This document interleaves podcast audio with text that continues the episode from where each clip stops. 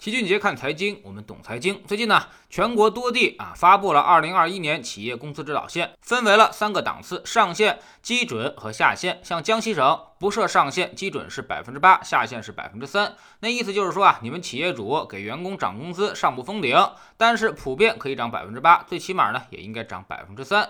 类似的还有山西，上限是百分之十二，基准百分之八，下限百分之四。陕西和福建基准线定在了百分之七点五，山东、西藏、天津、甘肃、湖南、四川基准线都定在了百分之七，吉林和辽宁呢是百分之六，新疆百分之五，内蒙古是百分之三点六。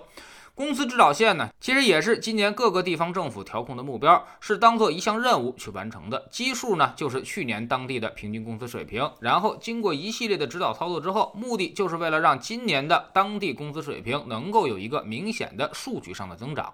那么有人可能问了，这个指导线涨工资是必须的吗？哎，很遗憾，并非是必须的，是按照市场机制决定的，企业自主分配的，也是职工民主参与的。政府监督指导的，也就是说啊，人家只是给出了建议，到底会不会涨工资，哪些人会涨工资，还是企业自身说了算，并不具备强制性。那么可以分这么几种情况：首先呢，是当地的国企这部分企业呢，肯定是要响应号召和指导的啊，基本上能做到工资普涨，也当成任务去完成。但是普涨并不代表每个人都要涨，少数人跟领导关系不太好，不被涨工资也是很正常的现象。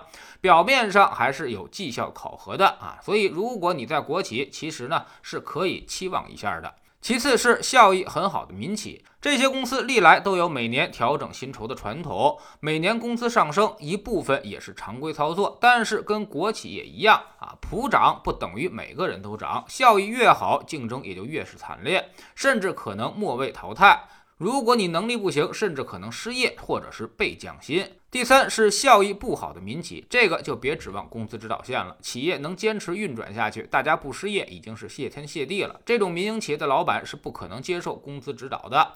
其实呢，今年经济状况不太好，甚至还不如去年，所以这种企业其实并不在少数。而且这些民企承载着大多数的就业，也就是说啊，绝大多数人可能感受不到工资的上涨了。第四是退休金啊，那肯定涨，全都涨，已经是十七年连续上涨了。咱们对于退休。退休人员实在是太好了。现在呢，社会上最幸福的估计就是退休人员。一些省会级以上的大城市里面，退休人员的收入比在职的平均工资都多，动辄就是六千到八千元。有不少处级干部甚至能过万。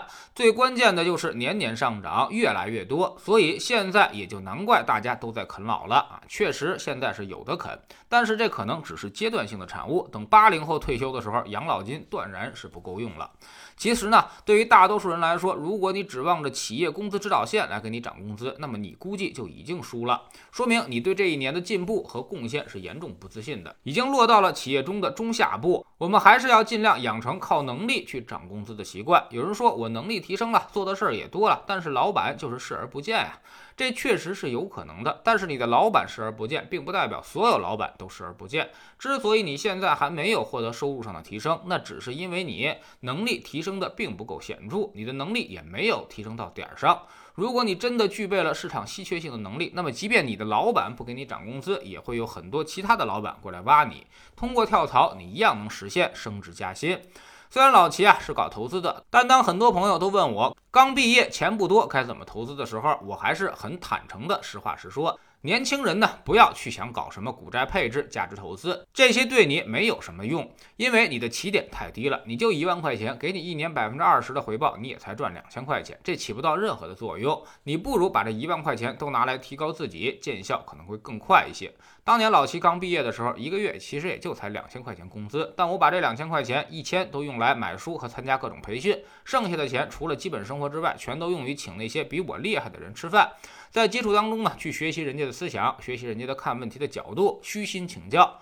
这么学习下来啊，一年以后，其实我就已经月薪破万了。因为你的能力提高了，自然会有更多的人看到。不过后面说来也惭愧，老齐从来没有在一家公司实现过升职加薪，因为我基本上都干不到两年就会被新的机会给挖走。也就是说，还没等到升职加薪的时候，往往市场就会给你开出更好的待遇、更高的职位了，经常都是翻倍的机会。所以一路打怪升级下来，这个复合增长率其实就高的惊人了。你拿一万块钱，年化百分之二十增长，赚到一百万需要二十六年的时间。但是你靠自己的能力去实现增长，通过收入的提高积攒出第一个一百万，其实顶多也就奋斗个七八年的时间。然后你再用这一百万去做投资理财、资产配置，它才有意义。所以年轻人啊，还是要早点觉悟，先不要考虑什么财富自由啊。年轻人想财富自由，其实就是一种躺平的思想。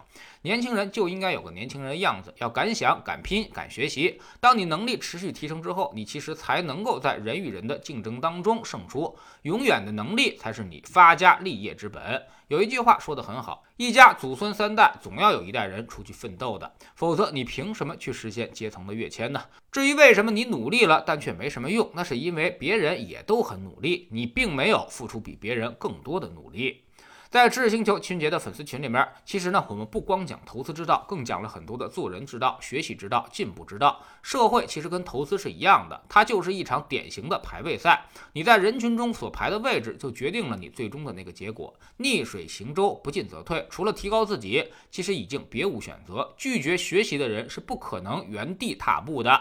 这个社会会有一万种方式收割你的财富，让你倒退。我们总说投资没风险，没文化才有风险。学点投资的真本事事，从下载知识星球找齐俊杰的粉丝群开始。我们不但会给你结论，还会告诉你逻辑和原因，让你自己掌握分析的方法和技巧。在知识星球老齐的读书圈里，我们昨天开始讲比尔·米勒的投资之道。即便是大师，也在两千年的互联网泡沫当中损失惨重。